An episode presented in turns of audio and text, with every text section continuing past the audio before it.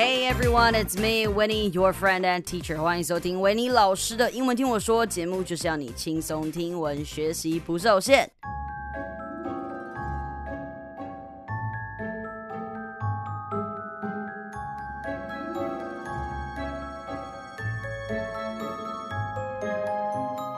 Surprise, surprise, motherfuckers. We got an episode today.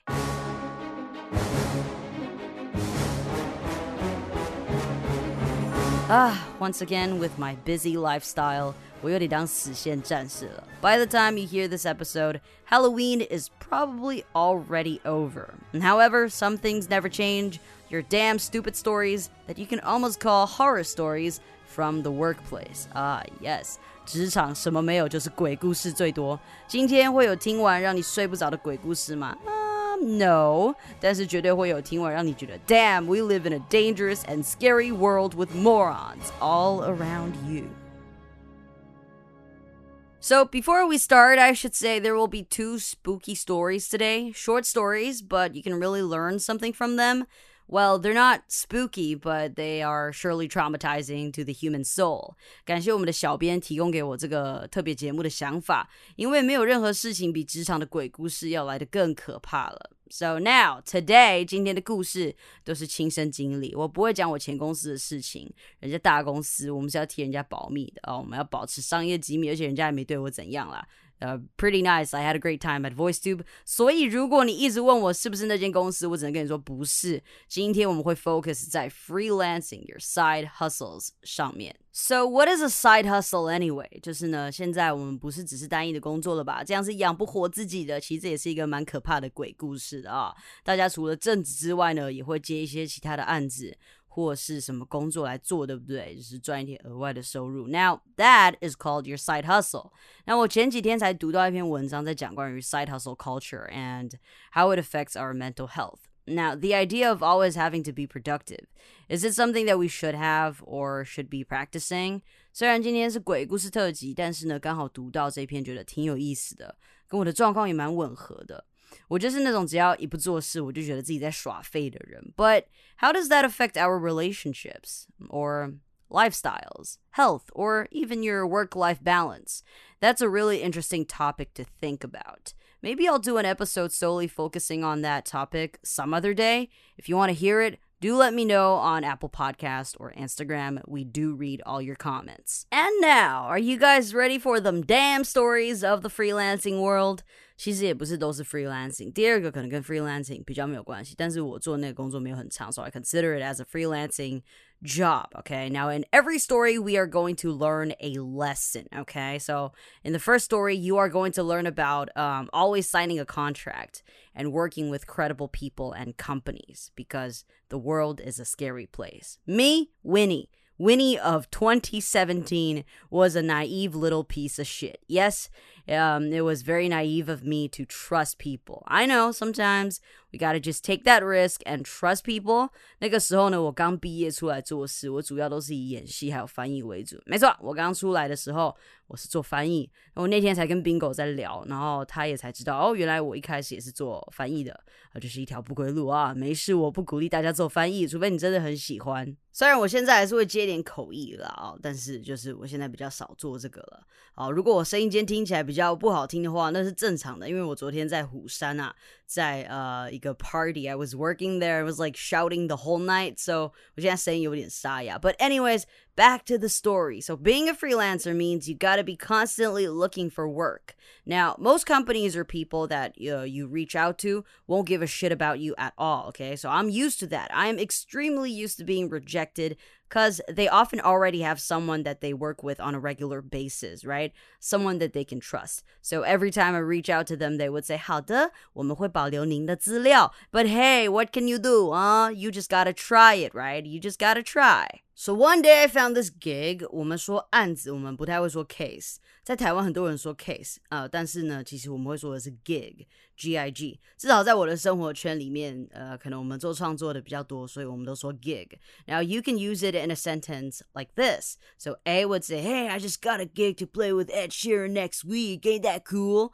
然后 B 可能就说，"Damn, bro, you made it." 所以中文呢就有点像，哎，我找到一个机会，这个 gig 啊，中文我们就可以翻成一个机会， 可以跟 Ed Sheeran 一起演奏。诶，然后你朋友就会说：“哇靠，bro，你成功了之类的。” So yeah, we say I got a gig, but if you want to say you got a case, it's fine too. So, anyways, I got a gig that year with a German director. She's here with funding to film a documentary about the progress of the LGBT community in Taiwan. The pay was well average，毕竟制片，然后做这类创作的，其实很多都是靠热情，所以我并不在乎赚多少钱，我只是觉得有事情可以做就好了。And it's for a good cause, so I'm glad that I found this gig. At the moment, I was I was um pretty happy. But little did baby Winnie know that this was the beginning of her worst nightmare. So my job was to translate her stuff, including scripts, interviews, and sometimes uh, uh, subtitles, and maybe even uh, make little videos for her. Those things are not challenging for me, and uh, it's good on my resume. So um, as or so as I thought at that time, I thought it was gonna be good on my resume, but I never put that thing on my resume So I would help her translate translate, but then she would ask more. She would ask for more from me and uh, sometimes make me do free stuff for her. Now, I don't mind doing it sometimes, but 越来越多，而且他要求越来越离谱。帮他剪片的时候，他也不讲清楚他要什么，然后做出来之后，他又一直要改。She's one of those people, like really artsy people. Even the second boss is also like a super artsy people who has got lots of ideals in her uh, in her head, but she doesn't know how to realize them. I'm usually very nice with my bosses, like I'll try my best to deliver, but she just made way too many changes to a point that I think it was, um, you know, it's a little bit too crazy that it has gone overboard. Now, the documentary she's making is about LGBT, and I didn't want to stir shit up because uh, you know what she's doing is for a good cause, even though she's being way too demanding with her crew. 那最后我实在没办法了，我真的扛不住了，我承受不了了。然后他还约我出去谈判哦，or should I say 给我 saving，他就给我 saving 哦，我就坐在那边半个小时，然后他就一直骂，一直骂。我那天是要去领完我的薪水，我就要走了。Like thank you. Thank you uh, for giving me this opportunity, but I think maybe I'm just not good enough, okay? Maybe I'm just not good enough. Now, this, oh, the best part, the most motherfucking nightmare moment. She started coming up with excuses to deduct my pay. 我后来觉得他会做这些事情，可能是因为他真的就是很没有社会化，然后不知道他其实 不能那个样子。So yeah, I don't know. I mean, fucking hell, I'd be tra- I'd be translating her stuff uh, and and her deadlines were always like one to two days. Like, bitch, you give me two days to finish something that's supposed to take a week. Okay, usually 你如果要找人家翻译，你不能说，哎、欸，我隔天就要。That's some bullshit. 这种东西是不可能的。Okay, so I delivered, and she still tried everything she can to deduct my money. 如果你叫人家一到两天之内就要给你，那你就要加钱，而不是说你要扣人家钱。你你叫人家完成一个不可能的任务，人家愿意帮你做，然后你还这种态度去对人家。that was a fucking nightmare. That's why after this incident, I'd always ask to sign a contract or if they could at least pay me half in advance so I know I won't get fucked. So I walked away with only say um not even half of what I should have gotten. 而且他态度真的超级硬。 然后脚也很臭，我不知道干嘛把这个扯进来。但是真的那一次的经验让我对人性感到非常厌恶，还是厌恶。是念恶还是恶，我不知道，反正就是厌恶或厌恶。而且我们做这种文字工作的，最怕就是被欠稿费。So many times, way too many times. That's why since then I started doing background check with the with the people I work with.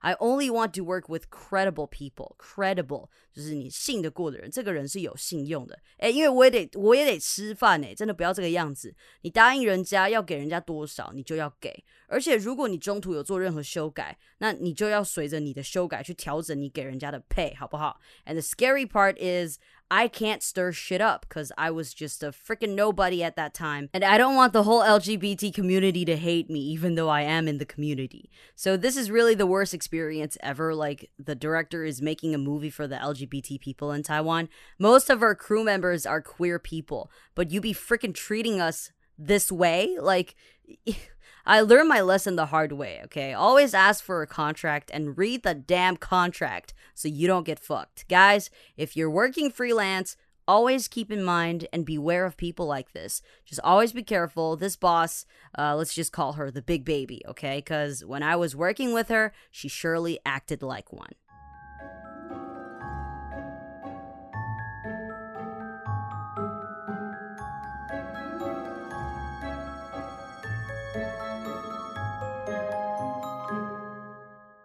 And now, story number two, our final story. So, this story, uh, the lesson that I want to teach you is quit your job if you feel like something is off.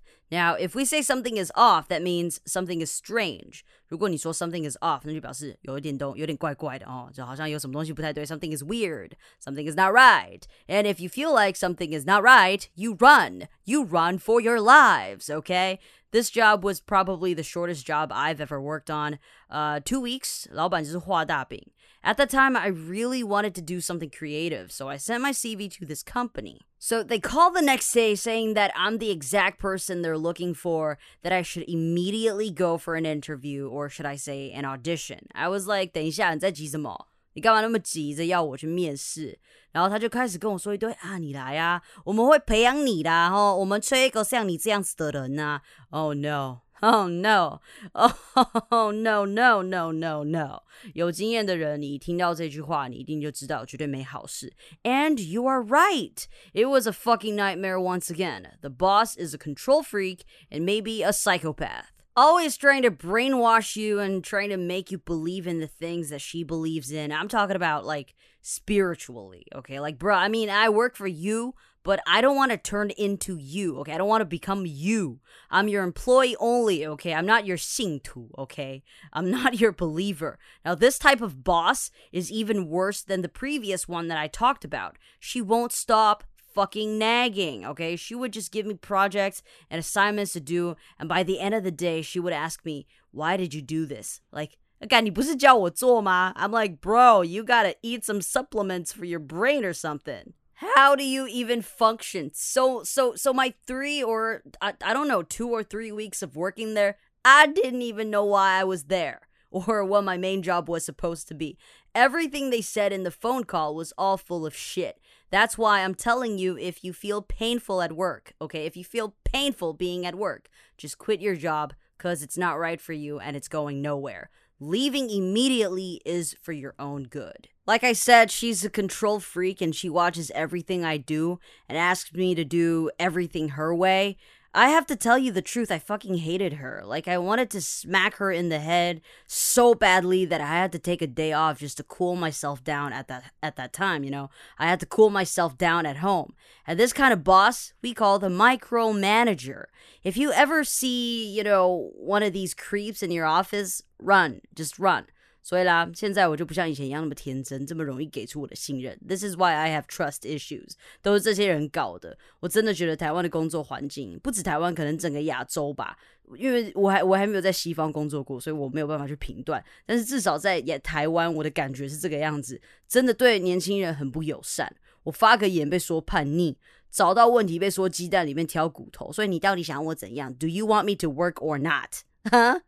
You paid me to work, and I worked, and you're not happy. So what do you want? And so that's why I am my own boss right now. Nobody tells me what to do. Okay, 我待过几间公司之后，我真的还是决定, you know what? Screw you. I'll start my own thing. But thank you also. Thank you for y'all horrible bosses taught me valuable lessons to not be naive and made me take the path that best suits me, okay? Which is where I am today.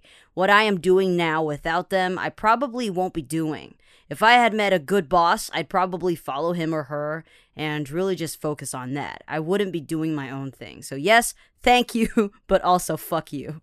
And that's all for today. I hope you learned something from this episode. I hope you enjoyed my two greatest nightmares that shaped me to who I am today. And as always, 记得追踪我们的各种社群, subscribe to the show and subscribe to us on YouTube because I want you to. And have a happy Halloween and Monday. Monday is behind your back waving at you. So say hi to Monday. It's time to go back to work. 这才是最可怕的鬼故事吧。 老话一句，欢迎大家抖内给我们，持续帮助我们的团队可以运作。我们感谢您，组织稿的运作也是需要大家帮帮忙的。OK guys, you know what to do。感谢今天的收听，好的节目要和好朋友分享，也别忘记要收听平台 Apple Podcast 给我们星星评论哦。我喜欢读评论，所以快去留。